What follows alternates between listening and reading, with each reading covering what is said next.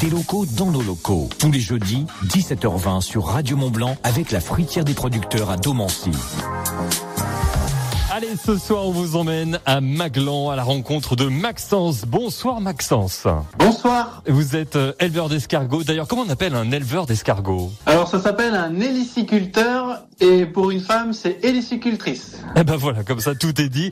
Euh, vous, vous avez combien d'escargots et de quelle euh, espèce Alors on a 600 000 escargots en moyenne chaque année et l'espèce c'est le gros gris, escargot de gros gris. Le gros gris. Alors forcément, euh, là ça fait beaucoup, hein, 600 000, vous m'avez dit, hein, c'est ça, 600 000 escargots? Ouais. On donne vraiment de la salade à manger ou pas aux escargots? Non, alors euh, nous ce qu'on fait c'est qu'on donne euh, déjà un- de la farine à base de maïs, soja et sable et calcaire donc pour la coquille. Donc d'abord en farine quand ils sont petits et ensuite on passe au granulé quand ils sont plus gros, arrivent mieux à le manger. D'accord. Et alors, ce qui est vraiment intéressant chez vous, c'est que contrairement à d'autres éleveurs d'escargots, eh bien, vous vous occupez aussi de la reproduction des escargots. Tout à fait. Alors la reproduction, nous, ça se passe à partir de, comme la Saint-Valentin, on les sort à la Saint-Valentin jusqu'à début juin. Euh, donc on va les faire pondre comme ça. C'est des cycles euh, chaque semaine. On a des nouvelles pontes et on arrive à faire entre 2 et 3 millions d'escargots bébés. Waouh, ça fait du monde. Alors, ce qui est bien, c'est que lors de l'accouplement, on n'a pas à s'embêter à trouver les mâles des femelles. Non, là, ça, c'est tant mieux d'ailleurs.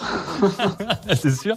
Vous occupez des escargots, ça on l'a dit, de la naissance jusqu'à la vente sur place. Parlez-nous un petit peu de la, de la préparation alors des escargots pour les manger après? Donc nous, bah, déjà une fois qu'ils sont ramassés, on les fait sécher devant des gros ventilos pour les préparer à l'hibernation. Ensuite, on les abat euh, un quart d'heure dans l'eau bouillante et puis donc on les décoquille et là on les nettoie et on les fait baver post-mortem pour pas qu'il y ait de souffrance animale. Donc une fois qu'ils sont décoquillés tout propres, on peut les blanchir dans de l'eau salée avec du vinaigre et ensuite on les prépare donc euh, soit en bocaux, soit beurrés, euh, comme vous les voulez. Ouais, et ce qui, ce qui est bien, donc vous le dites, hein, pas de souffrance animale, le respect, voilà, même pour ces petites bêtes, les escargots. Félicitations à vous pour les escargots de Maglan. Bah, les recettes, alors donnez-nous un petit exemple, parce qu'en plus la Noël approche forcément, donc les recettes d'escargots, ça donne envie. Alors nous on a des recettes donc euh, soit un apéritif euh, froid donc ça va être à tartiner sur des toasts, du pâté d'escargot ou sinon vous avez un escargot d'apéritif euh, froid aussi. Ensuite vous avez les donc en beurré donc en coquille traditionnelle et sinon on fait des croustilles donc c'est avec une coquille mangeable.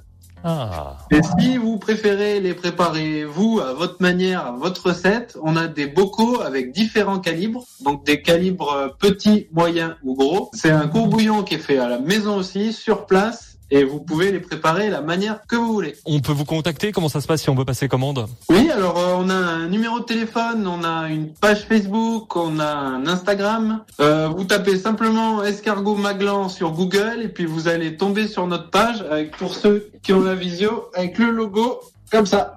Ah bon, on le voit bien sur votre t-shirt, voilà, pour ceux qui ont la visio. Maxence, on vous souhaite une, une belle fin de journée. et Ben merci de nous soutenir.